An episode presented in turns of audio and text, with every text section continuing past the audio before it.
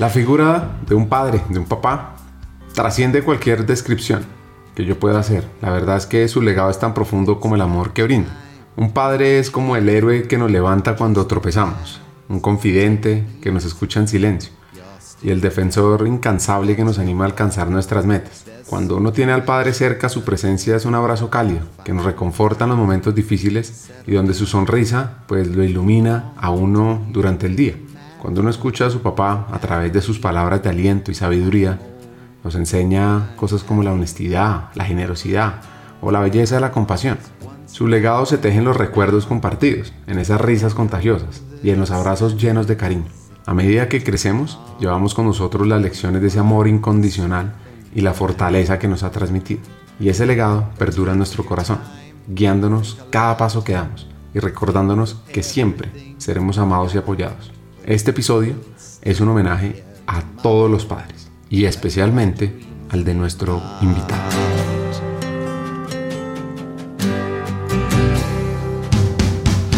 Bienvenidos a Hackers del Talento el podcast que busca cambiar el juego por lo humano. Creemos en una América Latina más competitiva, inclusiva, equitativa y próspera, donde las personas sean el centro del mundo laboral. Nos motiva el talento como el motor de cambio y por eso estamos aquí, para ser la fuente de inspiración, unión, colaboración, aprendizaje, debate y acción para la comunidad de people, de talento, de HR, a través de historias, reflexiones y conversaciones con CEOs con líderes de talento humano, pensadores y actores de cambio, te ofreceremos hacks para evolucionar como líder, como persona, sobre todo para potenciar tu empresa.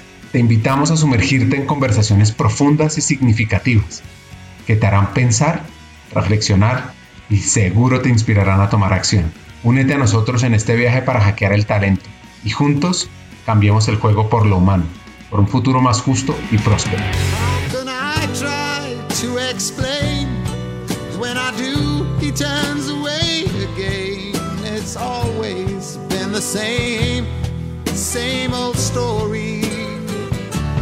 From the moment I could talk, I was to listen. Now there's a way, and I know that I have to go away.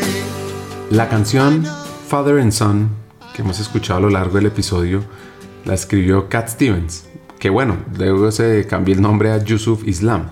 La lanzó en los 70s y cuenta la historia de un padre y un hijo que tienen diferentes perspectivas sobre la vida y cómo enfrentar los desafíos. Es, es, muy interesante esa canción porque refleja un conflicto entre generaciones que siempre se da y la lucha por comprender también esas diferencias. El papá le aconseja al hijo que se tome su tiempo, que no se apresure en la vida, mientras que el hijo anhela aventurarse y vivir su propia vida. A medida que la canción avanza, ambos expresan su amor y deseo de comprenderse mutuamente. Y al final, el hijo hace lo que todos debemos hacer, tomar su propio camino. Nuestro invitado de hoy se llama Alfonso Guerrero.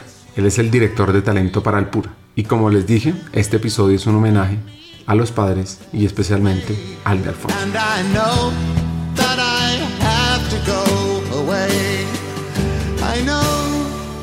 I have to go.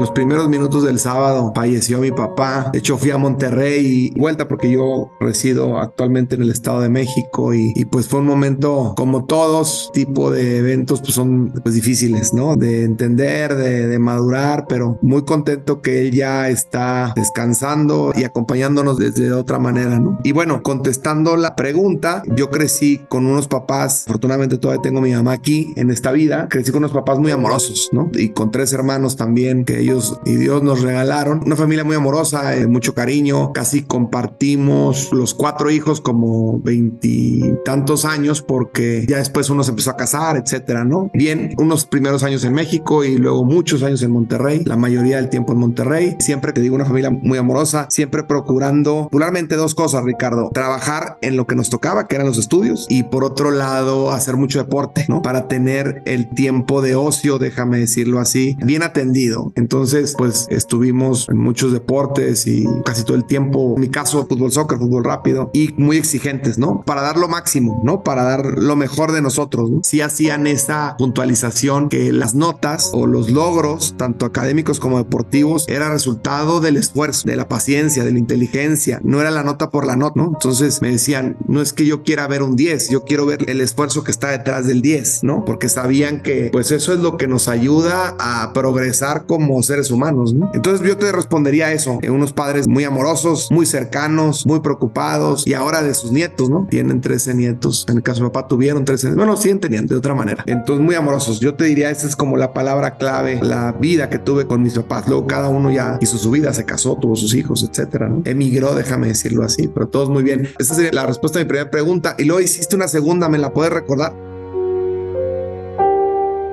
Y como es un homenaje, qué mejor que Alfonso nos cuente sobre él. Claro, sí, fíjate, mi papá estudió derecho, fue abogado, estuvo buena parte de su historia profesional trabajando en roles públicos, en oficinas públicas, en la Secretaría de Comunicaciones y Transportes muchos años. Luego estuvo en el sector privado de la banca, en un banco México muchos años, y luego tuvo un negocio personal con una hermana de él, y luego tuvo también algunos otros roles administrativos ya en su última etapa profesional en el gobierno estatal de Nuevo León, el estado donde vivíamos. Siempre se dio el tiempo en el caso de él de estar muy cerca de nosotros, muy cerca. Me decía ahora en, los servicios funerarios se acercó una amiga de mi esposa, que también es amiga nuestra, que es hermana de un compañero mío de los primeros equipos de fútbol de hace, cuando tenía 12 años, estoy hablando hace 31 años, y me dice, oye Poncho, hay unas fotos muy bonitas de torneos en, en Estados Unidos, de Dallas, en Austin, de tu papá dándote un termo con agua, o sea, se hacía presente de esa manera, ¿no? De Richard siempre me decía, te acompaño, aquí estoy, etcétera, ¿no? En el caso de mi mamá, mi mamá estudió educadora, se graduó, tuvo una maestría también en educación, muy exitosa profesionalmente, muy, muy exitosa. Ha sido también un baluarte en la familia de, de éxito profesional cuando en aquellos años las mujeres, pues era difícil destacar profesionalmente porque la mentalidad de aquel tiempo pues, era complicada, ¿no? Igual diferente, déjame decirlo así, diferente. No quiero decir que necesariamente sea mala ni mucho menos, ¿no? Pero mi mamá siempre yo mucho profesionalmente, además de familiarmente, ¿no? Yo, para mí, mi mamá también es una figura muy relevante en mi vida. Siempre fue mi referente profesional, ¿eh? Mi mamá por lo exitosa que fue. O sea, mi papá también, pero mi mamá, déjame decirlo así, fue algo especial. Fue muy bien profesionalmente. Ella estuvo, pues fue educadora mucho tiempo y luego trabajó muchísimos años en la función pública, en gobiernos municipales, en gobiernos estatales, ¿no? Con roles muy significativos, ¿no?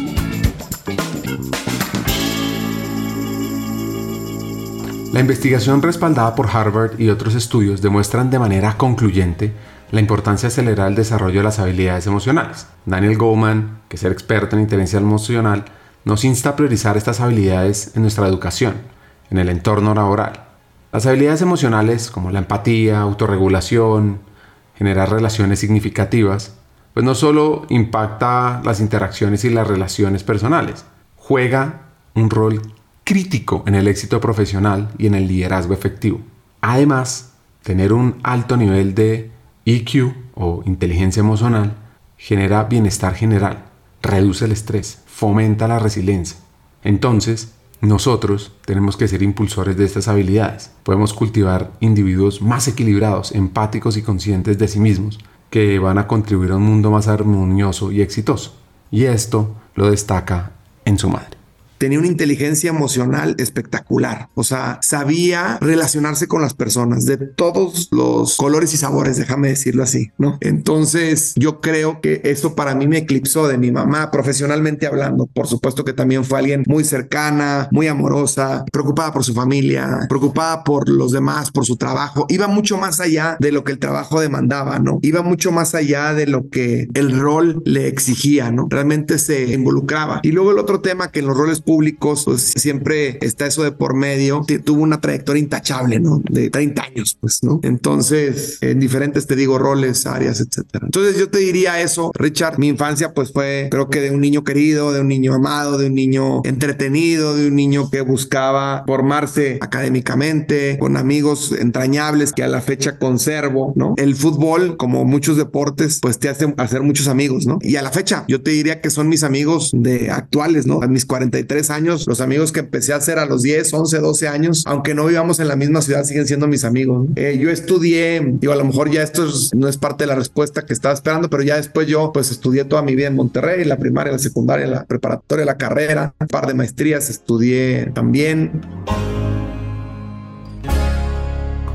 Víctor Hugo fue un autor que exploró profundamente la empatía y la compasión en sus escritos y en su visión del mundo. Para él la empatía era la capacidad de ponerse en el lugar del otro, comprender sus alegrías, tristezas, luchas y esperanzas, y lo veía como un acto de generosidad.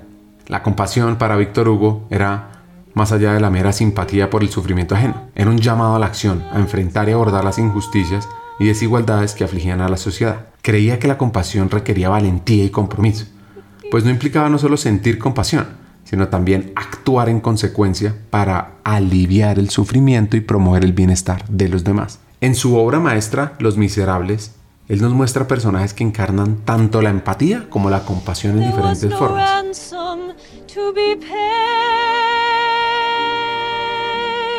Jean Valjean, por ejemplo, experimenta una transformación profunda cuando tiene un encuentro con la bondad y compasión de otro personaje, el obispo Miriel. Y este acto de compasión despierta en Jean una conciencia renovada y lo lleva a dedicar su vida a ayudar a los demás. La visión de Víctor Hugo sobre la empatía y la compasión trascendía los límites individuales. Y aquí viene lo interesante, abarcaba la sociedad en su conjunto, porque si consideraba la empatía y la compasión como unas fuerzas poderosas, pues esto podía unir a las personas, derribar barreras y transformar la sociedad en una más justa y solidaria. Y atención a esta anécdota que vamos a oír.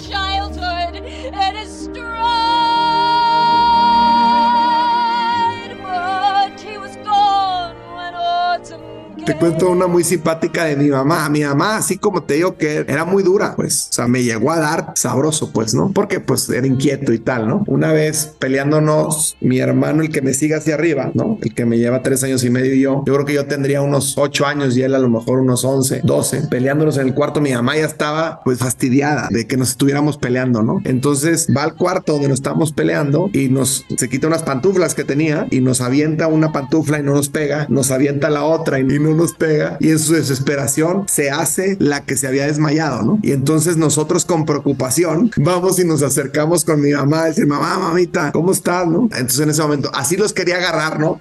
Entonces ya que nos tenía cerca nos daba, ¿no? Esta además de ser como cómica, tiene su aprendizaje, mi buen Richard, porque siempre fue una mamá muy exigente, pues al mismo tiempo que era un referente, exigía, formaba, estaba ahí, estaba muy presente. Yo le tenía una, te digo, un respeto, o sea, era una autoridad, mi mamá es una autoridad. Entonces yo creo que ese tipo de cosas en las que era amorosa, pero también era muy exigente, marcan, marcan tu vida, pues, ¿no? Yo te diré que esa es una, por ejemplo, muy, como esa de la pantufla y el desmayo, hay otras, ¿no? Que una vez me encerré en un cuarto y se metió por una ventana, ¿no? Yo jamás pensé que se hubiera metido en una ventana. Varias de ese tipo donde pues ella demostró su personalidad, su carácter, lo preocupada que estaba porque nosotros fuéramos buenos, buenas personas, buenos seres humanos. Y del fútbol, pues hay muchas, por ejemplo, muchas muy bonitas de viajes que teníamos con amigos. Ahí aprendes a convivir con los demás, aprendes a, perder, aprendes a ganar, aprendes a aprender, ¿no? Con dolor, con alegría. Afortunadamente nos fue muy bien eh, deportivamente, pero claro, como en todo hay subidas y bajadas, ¿no? Yo te diría de lo deportivo, los viajes que afortunadamente tuve la oportunidad de hacer con los equipos, ¿no? Y convivir con ellos y dormirte con tus compañeros y concentrarte y etcétera, ¿no? Una etapa padrísima, pues. Sí, yo te diría eso, Richard a grandes rasgos. Duró mucho tiempo jugando y compitiendo, pero cuando empezó a trabajar lo dejó.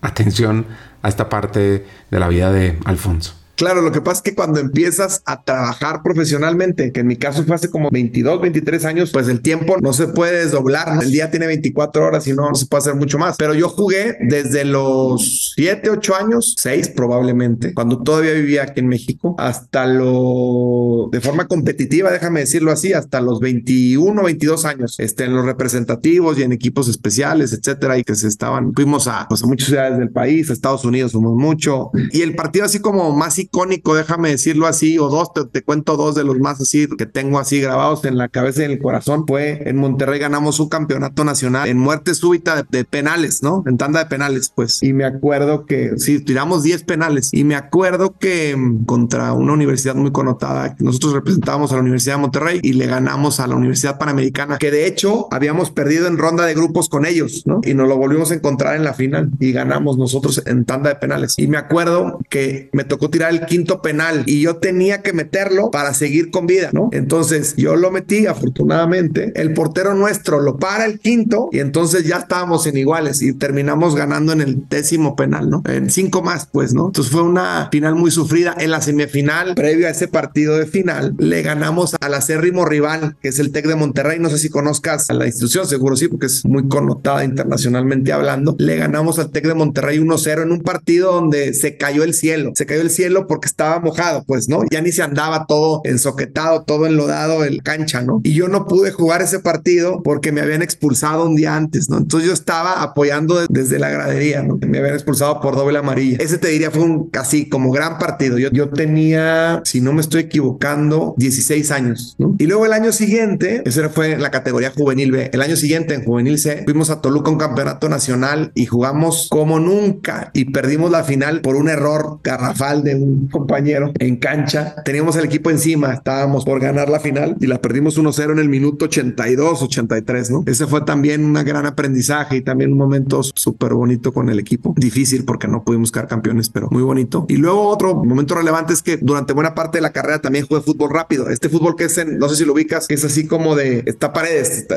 todo encerrado, pues, ¿no? Juegas con la pared y tal. Y jugamos en Colima, la final. Colima es una ciudad aquí de México, contra la Escuela Nacional de Entrenadores Deportivos. O sea, la gente que se dedica a eso. Y ganamos 5-4 en un gran, gran, gran, gran partido. En la final de fútbol rápido, en Manzanillo, en Manzanillo, Colima. Yo te diría esos tres, Richard. Fueron grandes, grandes memorias deportivas que se quedaron en, muy grabadas en el, corazón. También te digo todos los viajes que se hicieron a Estados Unidos jugando fútbol, pues. Pero esos tres yo creo que tienen un como lugar especial, ¿no? Y hay un esfuerzo de los papás económico y hay, como dices, una disciplina muy importante y ganarte el lugar y ganarte el espacio en la cancha. Y sí, yo creo que ese tipo de experiencias a cualquier ser humano lo marcan, ¿no? Te marcan de por vida para definir tu personalidad, ¿no? Sí, yo agradezco a mis papás, a Dios, a los entrenadores, que, haya tenido esas oportunidades porque creo que me marcaron, ¿no? Y creo que positivamente, ¿no? Habrá que preguntarle a mi esposo si es así. El sueño de todo niño o niña que empieza a jugar fútbol es llegar a un club de fútbol profesional, pararse en el campo de fútbol o ir a la tribuna a gritar su nombre.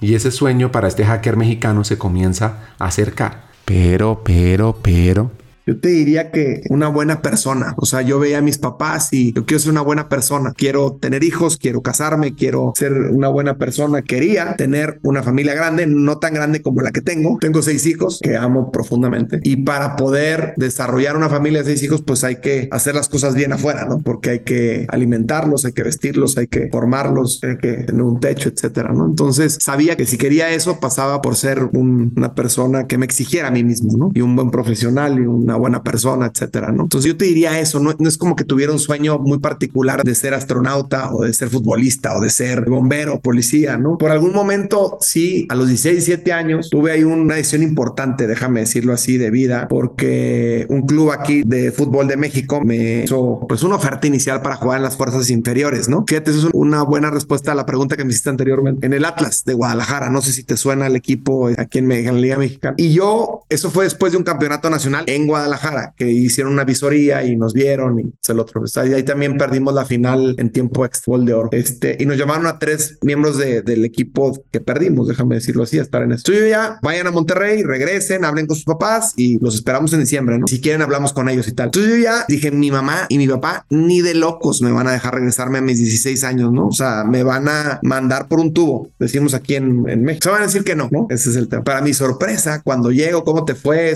Supe que llegaron a finales, pues en ese tiempo no había los teléfonos de ahorita, había una tarjetita y hablabas y cómo me fue y esto y el otro. Las cosas no sucedían tan rápido como suceden ahora, ¿no? Y ya, bueno, entonces supe que ganaron, ¿cómo te fue? Y esto y el otro, no, muy bien, mamá, pues perdimos tal, esto y el otro. ¿Y qué crees? Fíjate que me invitaron a las fuerzas básicas de no sé qué y en diciembre y tal. Y yo ya iba armado con un speech de guerra, ¿no? Por si me decían que no, actuar de forma rebelde. Y resulta que me dicen, oye, qué bueno, qué padre, felicidades que te hayan invitado. Eso habla de que hiciste muy bien las cosas, de que te ven con posibilidades y talento para abrazar pues una profesión de esa naturaleza y esto y el otro. Es un camino evidentemente complicado, como otros, ¿no? Como todos, pero si tú lo quieres, te vamos a apoyar. Yo me quedé anonadado. Jamás pensé que mi mamá me fuera a dar esa respuesta, ¿no? Entonces todo lo que tenía preparado de guerra se acabó, se fundió, ya no tenía con por qué pelear. Y entonces me hace una recomendación, me dice, nada más asume que decidir también implica renunciar, ¿no? Decidir una cosa implica renunciar a otras, ¿no? Así es la vida, ¿no? Entonces asume esa vida. Si la quieres, abrázala con todo, pero tienes que renunciar a otras cosas. Tienes que renunciar a ciertas comodidades, a vivir acá, esto y el otro, estar cerca de la familia. Yo siempre fui muy familiar, me gustaba mucho estar con, en mi casa, con mis amigos, en las reuniones. Me dice, y no creas que fue como Bolt en eso de no me lo machacó, simplemente me dijo, haz un análisis profundo, entrénate para estar listo para allá. Si decides un sí, que le des con todo, y si es un no, pues decidiste otra cosa. Y terminé decidiendo que no, fíjate. Yo lo achaco a esa sabiduría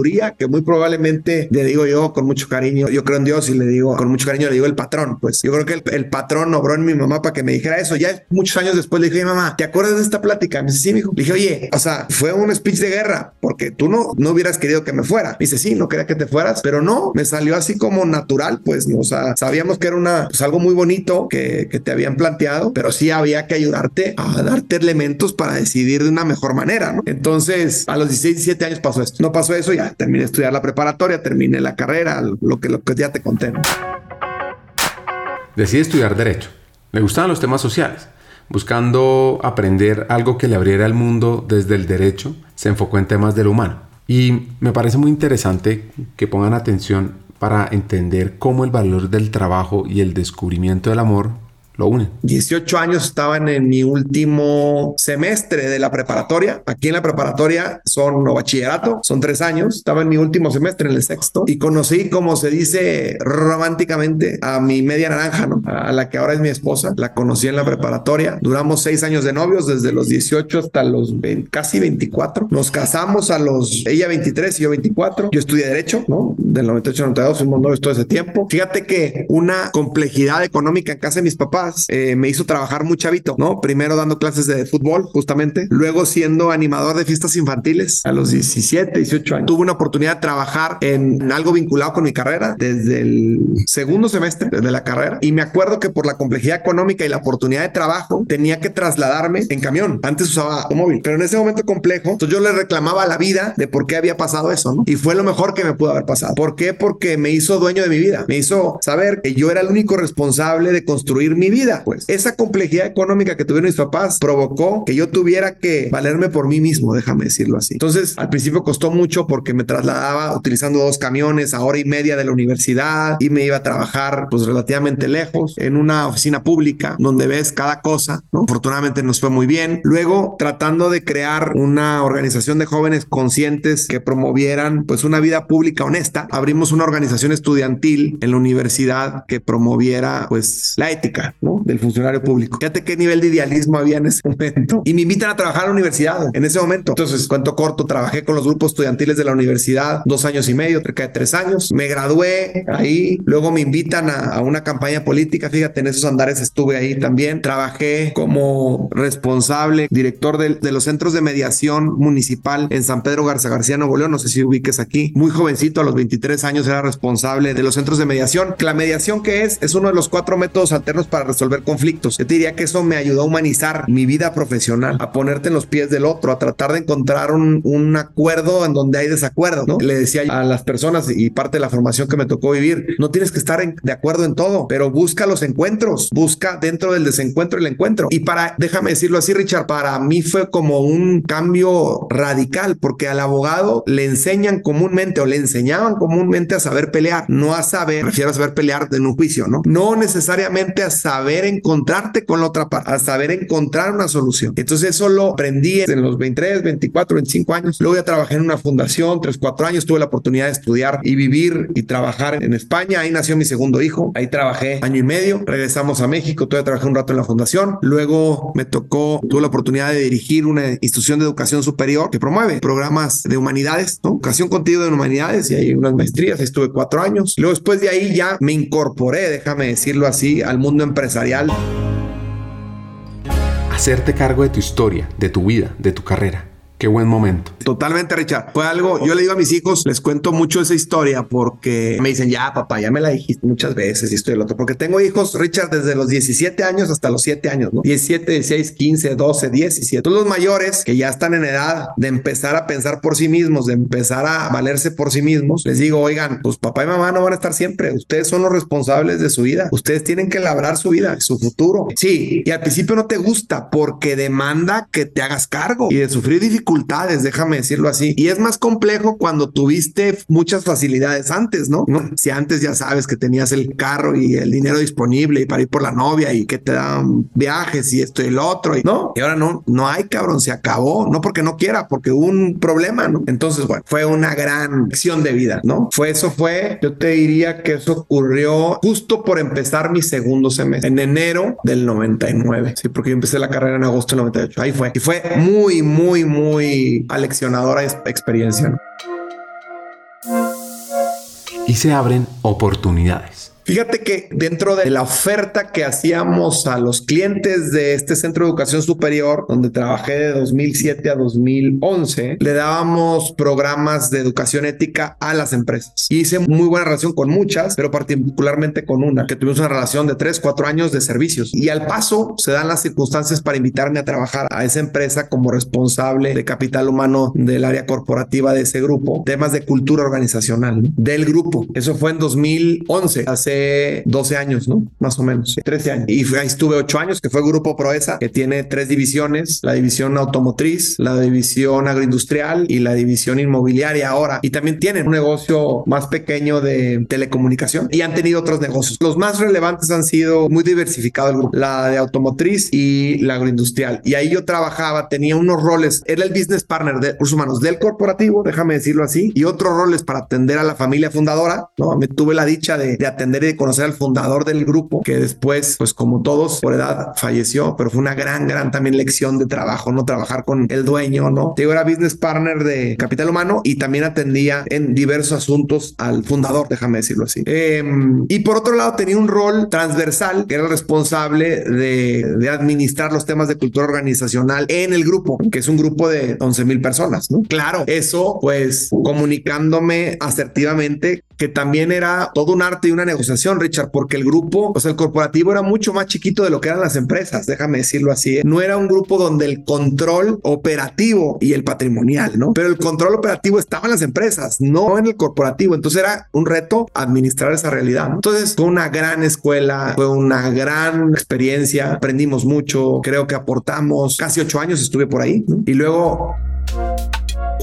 Antes de conocer lo siguiente, es fundamental entender sobre motivación. Y evidentemente yo quería seguir creciendo, yo quería seguir teniendo otro tipo de experiencias que nutrieran mi recorrido profesional. Y fíjate que hasta ese momento no había tenido oportunidad de estar más cerca de la operación, ¿no? Porque ahí yo estaba, déjame decirlo así, en el corporativo del corporativo, porque cada empresa muy grandota tenía su propio corporativo y sus operaciones en México, en Estados Unidos, en Sudamérica y tal. Y yo estaba en el corporativo del grupo. Me mantenía, aunque por más quisiera, me mantenía lejos de la operación. Entonces, de hecho, parte de mi reto y parte parte de mi feedback, de en aquel tiempo mi jefe, tuve dos jefes grandes, jefes que tuve ahí en pura, jefes directos. Parte de la retro que me daban es que tú necesitas en tu carrera tener una experiencia más cerca de la operación. Ya veremos si se puede dar aquí, pero tenlo presente, es parte de lo que tienes que seguir avanzando. Y mira, se da la oportunidad, gracias a Dios, viene un llamado de fuera y me voy a trabajar a una división que se llama Softis, que es de un grupo chileno que se llama CMPC. Si lo ubicas, un grupo grande, papelero, empresa, una empresa privada. De hecho, son los líderes del mercado en muchos países de Sudamérica y me hacen el llamado para estar como responsable del equipo de recursos humanos de México y Centroamérica. Y ahí teníamos pues un gran red de darle, ahí es, déjame decirlo, claro, desde Proeza ya había sensibilidad a esto, pero ahí es donde aprendes, es como la analogía del gallina y el cochinito, si te la sabes, esa analogía de que en unos huevos con tocino, la gallina colabora, pero el cochino se compromete, ¿no? O el cerdito se compromete, pues, ¿no? No es lo mismo, déjame decirlo así, yo te ayudo con esto a de verdad dar sangre en el tema, pues con parte de tu cuerpo, pues, ¿no? Entonces ahí teníamos responsabilidad, déjame decirlo así, y ahí es donde hablaremos ahorita más al rato de este tema, mi buen Richard. Ahí es donde verdaderamente entiendes que el fin es hacer que el negocio sea negocio desde tu área profesional, pues, ¿no? Como dice Dave Ulrich, HR is not about HR, HR is about the business, ¿no? Y a veces los que estamos en un área de staff jurídico, tecnologías de información, administración y finanzas, recursos humanos, calidad,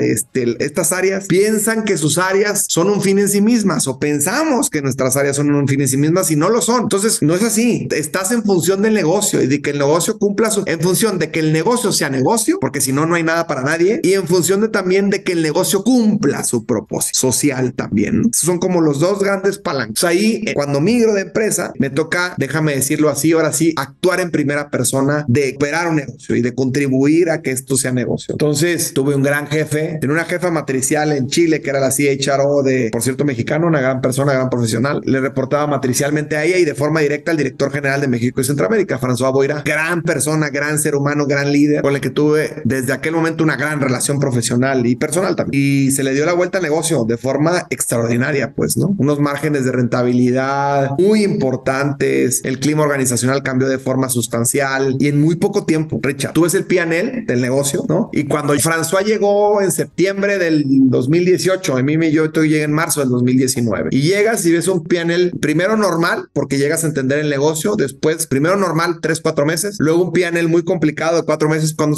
cuando empiezas a hacer todos los cambios, ¿no? Y al mes, en agosto del 2019, como avión, cabrón. Y no paró ningún mes hasta que cerró el ciclo de François y después el mío en Softies, no paró de estar por encima del presupuesto. No, no, no, increíble. Y además con una, déjame decirlo así, una amalgama de equipo, una cultura de equipo tremenda. O sea, después François sale de la compañía, que luego ya te podré dar algunos detalles después de por qué y tal, y recibe una gran e interesante oferta de Pura, ¿no? Una gran, gran eh, organización en México muy querida, sobre todo en el centro del país, y me invita a acompañar a este gran reto. Y lo mismo, un negocio complicado, de consumo masivo, donde el margen es muy pequeño, el volumen muy amplio, y había que darle la vuelta al negocio. Y lo mismo, le digo, François, es increíble que el comportamiento del PNL, tú ves el de Softis y ves el de Alpura, y fue el mismo. Meses normales para entender el negocio, meses, tres, cuatro meses normales para entender el negocio, tres, cuatro meses muy complicados, porque empiezan los cambios y después no ha parado de crecer. O sea, yo te diría de agosto del 2021 a la fecha, todos los meses han tenido un comportamiento superior al presupuesto, superior, todos los meses, de agosto de 2021 a la fecha, y ya pasaron un año, ocho meses, nueve meses más o menos. Vamos muy bien, la empresa va muy bien, estamos formando un gran equipo de trabajo y esto, Richard, cambiando casi todo, o sea, lo cual es un reto adicional. Perdón que haya dado más detalle, pero creo que nos pone la plataforma para platicar del, del tema técnico, déjame decirlo así, y que haya puesto en ni siquiera en 1.5 de WhatsApp, sino como en 2.5 toda la historia previa, ¿no? Pero pues lo otro era contexto para hablar de esto, ¿no? En el punto donde la pandemia empezaba a bajar, claro, hubo sus picos importantes que tuvimos que actuar en consecuencia, pero sí, nos tocó pandemia, como también en Office nos tocó pandemia. Y también era saber hacer negocio con eso. François tiene una frase eh, muy emblemática que es de otra persona, pero dice, en las crisis puedes escoger dos actitudes, ¿no? Ponerte a llorar o ponerte a vender los pañuelos, Entonces, ¿qué quieres? Llorar o vender los pañuelos, ¿no? Como dando la analogía de que cualquier reto que venga a tu vida, a la organización, administralo, revísalo y sácale provecho y aprende de él y dale la vuelta. Y con eso negocio. No, no, ha sido un gran mentor, un gran líder este, de negocio. Este. Por eso le ha ido también todas sus experiencias profesionales. Sí, así fue en plena pandemia, Richard. Hagamos una pausa. Como sabes, en Hackers del Talento estamos en una misión cambiar el mundo laboral por uno más humano, inclusivo y próspero. Sabemos que no podemos hacerlo solos, necesitamos tu ayuda. Te invitamos a compartir este episodio con esa persona especial que está buscando crecer en su carrera o mejorar su empresa. Juntos podemos inspirar a más talentos a sumarse a este movimiento. Queremos que te unas a nuestra comunidad, suscribiéndote al podcast, recibiendo las noticias de nuestra página de LinkedIn o averiguando más en hackersdeltalento.com. No te pierdas la oportunidad de ser parte de algo grande, de marcar la diferencia en el mundo laboral y de transformar la vida de miles de personas porque juntos podemos hacerlo posible. Nosotros ya estamos aquí, dando el primer paso. ¿Y tú te unes a nuestra misión de cambiar el mundo laboral por uno más humano? Hagámoslo juntos. Sigamos con el episodio. Según datos de la firma de análisis de mercado Cantar, Alpura es la quinta marca más elegida en México por los consumidores, solo después de Coca-Cola, Bimbo, Lala y Nutrileche. Y de acuerdo con Viura, uno de cada tres mexicanos consume alguno de sus productos. De ahí que para seguir vigentes pretenden incursionar en nuevas categorías, como bebidas vegetales. Les voy a contar un poquito de la historia de Alpura. Nació en los 70 por la unión, esfuerzo y dedicación de socios ganaderos fundadores, comprometidos con las familias mexicanas, así con todos sus colaboradores.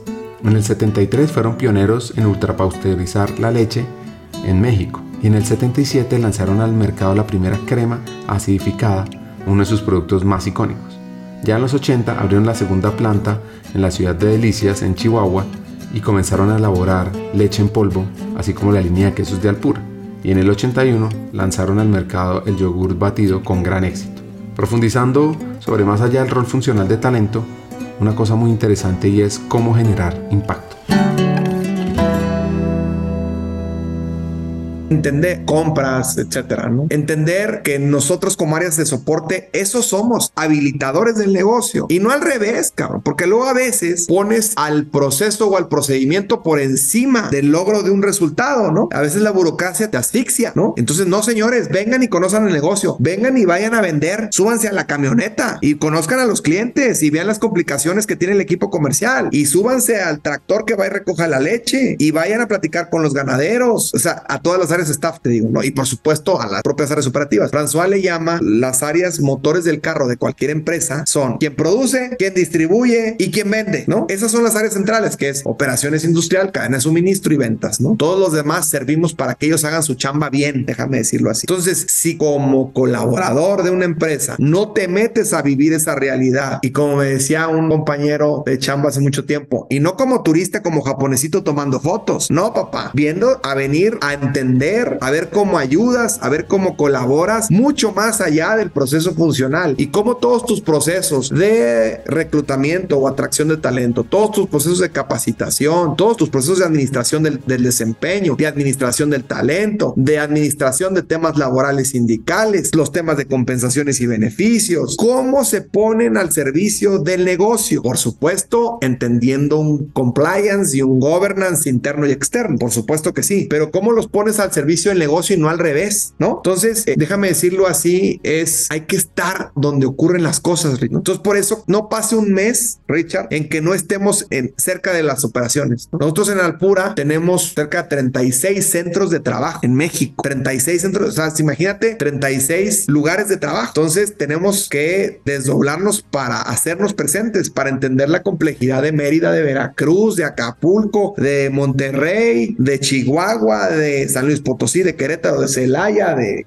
Cancún, etcétera, ¿no? Estar ahí, entender, coadyuvar, colaborar, ¿no? Y no sentado en el escritorio, güey. O sea, yo rara vez estoy, déjame decirlo, bueno, no es que rara vez, o sea, en mi lugar, en mi escritorio, estoy muy poco tiempo. Estás en reuniones, estás en juntas, estás en la planta, estás en la, unidad de distribución, estás en, otra reunión, estás con el cliente, estás, no sé si me explico, estás con los sindicatos trabajando, no estás ahí sentado, no estás desde un escritorio operando por internet, o sea, no, no jala así, cabrón. Las relaciones se dan cara a cara, aún ni con la complejidad de COVID, ¿no? Que bueno, este es otro tema para platicar también de los esquemas de la virtualidad y presenciales. Para mí la, la realidad ahora es híbrida. Para mí la realidad ahora es híbrida porque no se puede en los aspectos administrativos pensar que ya todo tiene que ser presencial, ¿no? Tienes que comentar. La vida de los seres humanos ahora es un poquito más compleja, mucho más veloz, mucho más, déjame decirlo así, diversa y tú necesitas dar flexibilidad, ¿no? Ahora, por otro lado, tienes que garantizar que la organización sea una familia. Y para que sea una familia, ¿me entiendes la analogía, no? De familia. Para que sea una familia, pues tiene que verse, cabrón. Si no se ven, difícilmente podrán ser familia, ¿no? Difícilmente. No digo que sea imposible. Entonces yo creo que el esquema es híbrido, lo que tiene que venir. Pero bueno, y en eso hemos ido y andado, ¿no? Establecimos una metodología de programa híbrido en Alpura cuando llegamos, ¿no? Que ha funcionado extraordinariamente con el personal administrativo. Claro que con el personal operativo, los que tienen que estar en una máquina, los que tienen que estar vendiendo, pues ellos tienen que estar en su rol. Difícilmente pueden operar de forma híbrida. No pueden operar de forma híbrida. Entonces, yo te diría como primer contexto, Richard, si tú quieres ser, si nosotros queremos ser un HR business partner exitoso, tenemos que entender el negocio, conocer el negocio, estar en el negocio, conocer el PNL. Yo le digo a mi equipo, Richard, es que ojalá a mi equipo directo y al equipo ampliado, yo le digo a mi equipo, oye, ojalá que venga el director de comercial o la directora de calidad o el director de operaciones eh, y me digan, oye, Poncho, me quiero llevar a tu persona de, a tu business partner de la zona centro-sur. ¿Por qué? Pues porque te sabes también el mercado y eres tan buena que te quieren llevar como gerente de ventas de la zona no sé qué. ¿Sí explico? Tienes que conocer tanto el área a la que le das servicio que llegue el momento en que se peleen por ti en el proceso puntual de negocio que le dé servicio, ya sea industrial, cadena de suministro comercial. A ese grado de compenetración, a ese grado de entendimiento, a saber que te conviene mejor vender esta familia de productos del catálogo porque esos pues tienen una rentabilidad mayor, mayor sus otros proyectos. A ese grado, déjame decirlo así, de dueño de negocio nos tenemos que sentir y operar.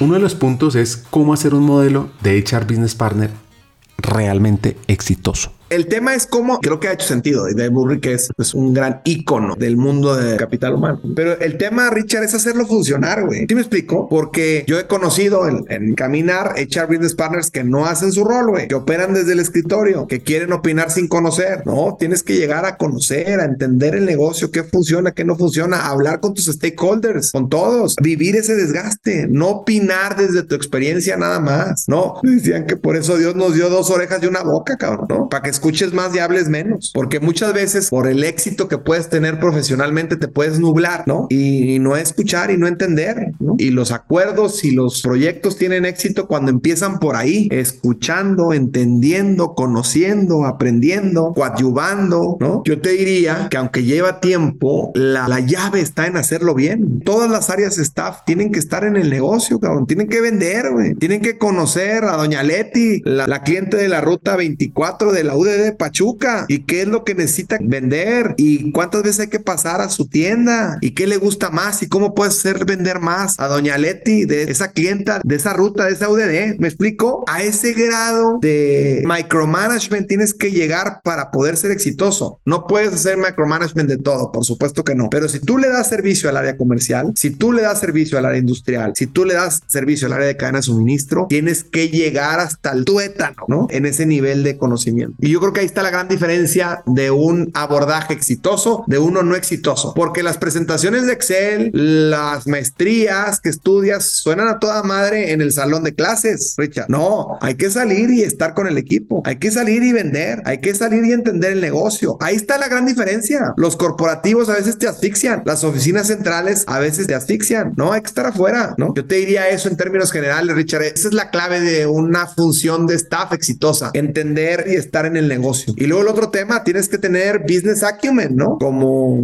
socio de negocio, tienes que entender el PNL y cómo está el top line y cómo está el bottom line y cómo está el resultado de operación y después de financieros, etcétera, ¿no? También eso es muy importante para un HR Business Partner. Y la verdad es que eso también, si tú ranqueas eso, está bajito el asunto. No hay tanta sensibilidad, ¿eh?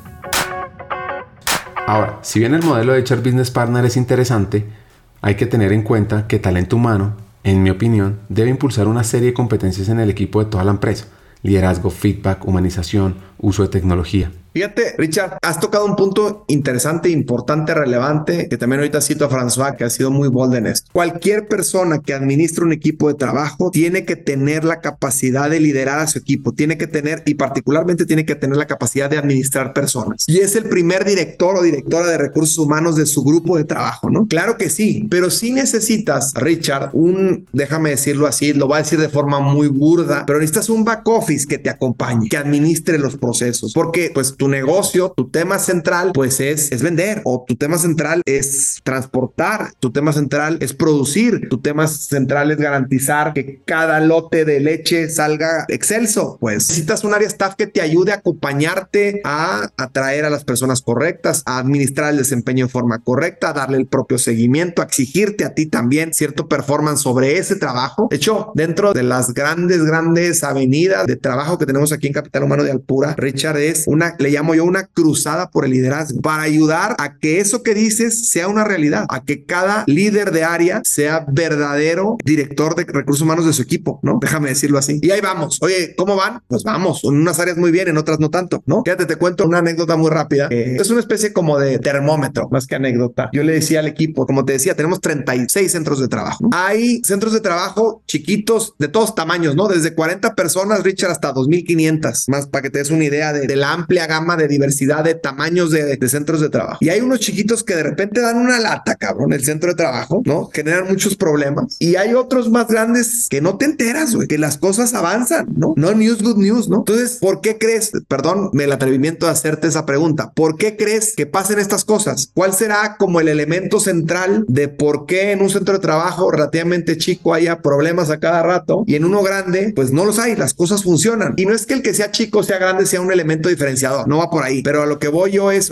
un centro de trabajo chico, pues debería ser fácil de administrar versus uno grande. Pero ¿cuál crees tú que sea el componente fundamental para que las cosas funcionen, para que las cosas avancen, para que los temas se den, para que el negocio sea negocio? ¿Cuál crees que sea el elemento principal? Calidad en el liderazgo, en las personas que dirigen el tema. Por supuesto, pero es, Richard, me debería ser categórico, es directamente proporcional. La calidad de liderazgo de la persona que está del lado de las personas que están al frente de ese centro de trabajo al resultado que tiene el centro de trabajo. Porque excusas te podrán decir muchas. No, es que fulanito, es que fulanita, y es que no me llegó no sé qué, y es que no tengo el proceso, no tengo la herramienta. Podrán faltar herramientas, procesos, podrán faltar. Si hay liderazgo, la organización o ese centro de trabajo va a caminar, Richard. Entonces, por eso uno de nuestras grandes avenidas de trabajo es ayudarle. No todos nacen haciendo, nadie nacemos sabiendo que ayudarle a las personas a fortalecer su liderazgo, a entender cómo es un verdadero líder y cómo se desarrolla y cómo acciona un verdadero líder. Entonces, perdón que te todo este contexto, pero es decirte, son las dos cosas, Richard. Es habilitar a cada área para que sea verdadero director o directora de recursos humanos del área que define, pero por otro lado, el área de servicio tiene que estar muy cerca para acompañar el proceso.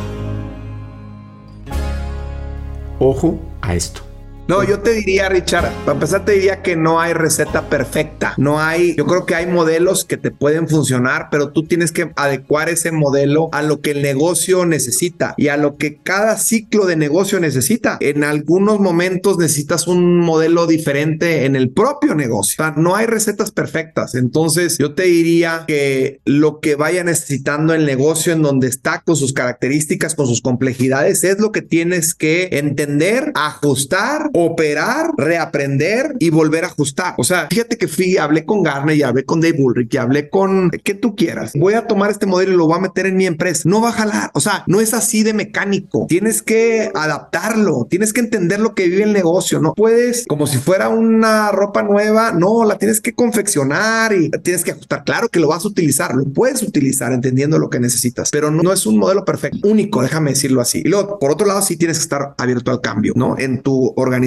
conforme vaya, cada ciclo vaya operando, como con tu empresa, ¿no? Entonces, yo te diría que ese sería un poco mi respuesta a ello y creo que si logras customizar a partir de modelos que han funcionado, por supuesto, y estar y entender el negocio, evidentemente puedes tener mayor éxito en ese acompañamiento de negocio que debes de estar teniendo, ¿no? Y claro que tú debes de ayudar a que cada líder sea responsable de lo que le toca, que es su gente, pero dándole soporte, ¿no? A lo mejor sí, que es yo también lo que he hecho con el equipo, hay algunas cosas y yo se los he dicho, es lo mínimo, es que nosotros tenemos que administrar ciertas cosas de forma total, ¿no? Hay ciertos grupos, ciertos procesos, ciertas áreas que tenemos que administrar de forma completa. Sí, haces parte al líder, pero tú la administras de forma completa. Te pongo un ejemplo. Nosotros en Alpura hemos definido que uno de los procesos centrales es la definición y el ejercicio de posiciones críticas de la compañía. Comúnmente anda, según el benchmark, entre el 8 y el 12% de todas las posiciones de la organización. Bueno, los planes de acción para mejorar cómo están siendo ocupadas esas posiciones críticas, quien liderea eso es mi equipo. Hago parte a los líderes, pero quien lidera ese trabajo somos nosotros, porque yo tengo que garantizarle al cuerpo directivo, a mi director general y al equipo de administración que las posiciones críticas que le dan sentido a la sostenibilidad de la empresa en el tiempo están administradas por nosotros. Yo soy el dueño de ese valor. ¿Sí me explico? Hay ciertas cosas que no le dejas al líder. Una de ellas es este. Lo hago parte de, pero es mi responsabilidad garantizar la organización que estamos trabajando para tener su sostenibilidad.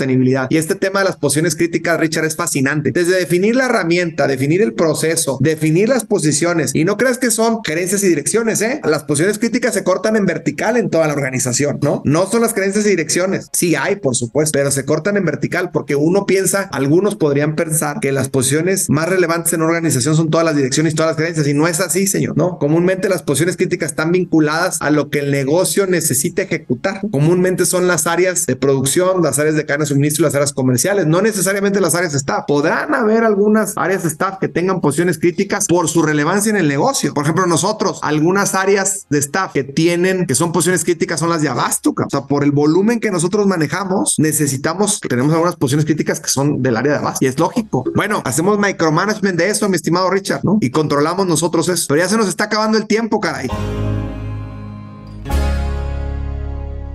No hay receta perfecta. Debes entender muy bien tu negocio, si tienen sentido o no tener ese tipo de modelos o estructuras organizacionales, o si debes hacerles tus propios ajustes. Para cerrar, un par de consejos. Yo te diría, voy a decir dos mejores consejos que, que, me han dado particularmente en mi vida profesional. Uno es precisamente que en el rol que tenemos para tener éxito tienes que saber estar, saber estar en el negocio, que es lo que hablamos un poco de cómo haría estar, estar en el negocio. Y eso pasa por desgaste y tienes que estar dispuesto a hacerlo, ¿no? Entonces tienes que saber estar en el negocio, entenderlo para poder tener éxito en el rol. Yo te diría, ese es un primer. Y un segundo que me dieron, que me costó mucho, Richard, entender, pero me ayudó mucho y eso fue ya años atrás te diría hace como unos 17 años, fue no te duermas en tus éxitos, güey. No te duermas en sus éxitos. Esos ya pasaron, güey. No te duermas en ellos, ¿no? Ya, lo que ya lograste, qué padre, qué bueno que te sirva como motivación, como a los buenos equipos de fútbol o a los buenos futbolistas te van a recordar por el último partido, no por los que tuviste hace dos años y seis años, ¿no? Entonces no te duermas en tus éxitos. Exígete lo suficiente para entender que cada día es un libro abierto, ¿no? Un libro nuevo que tienes que perseguir. Oye, que sí, descánsase, déjame decirlo un poco en lo que has trabajado y logrado, por supuesto. Pero si te duermes ahí, pierdes, ¿no? El que no camina se muere, cabrón. No te puedes quedar sentado. En todos los sentidos, ¿eh? Solamente por ese concepto aprecio, Richard, la teoría darwiniana, ¿no? El que no se mueve se muere, güey. No me encanta la teoría darwiniana, ¿no? Porque es como la ley del más fuerte, ¿no? Socialmente no me encanta. Pero la parte positiva de esa es, oye, papá, muévete, cabrón. Si quieres vivir, papá, mamá, si quieres desarrollarte, si quieres construir, muévete, cabrón, ¿no? Porque el que no se mueve se muere, ¿no? El consejo que me dio de no dormirte en tus éxitos también creo que me ha ayudado muchísimo. Y cuál yo doy es, va relacionado con este segundo que te dije, cuál yo doy es, sé tu juez más duro, exígete, porque en la medida de que tú te exijas lo más posible, vas a poder tener éxito más adelante. Y todo lo que te exijan en otros ramos de la vida, pues te va a parecer normal porque tú lo estás haciendo contigo mismo. Y eso pasa, Richard, por mucho sacrificio, ¿eh? Claro, no se trata de sufrir ni de ir con corcholatas en las rodillas, ¿verdad? No sé si sabes que es corcholata, ¿no? Es como la ficha de una gaseosa, de un refresco, que ya ves que la ficha tiene piquitos, ¿no? Entonces no se trata de ir con corcholatas en las rodillas sufriendo, no, pero el aprendizaje, el éxito pasa por desgaste, pasa por aprendizaje, pasa por sufrimiento y pareciera que las nuevas generaciones quieren lograr todo presionando un botón y la vida no es así. Aunque haya un amplio desarrollo tecnológico, la vida no es así, ¿no? Yo diría eso, mi Richard.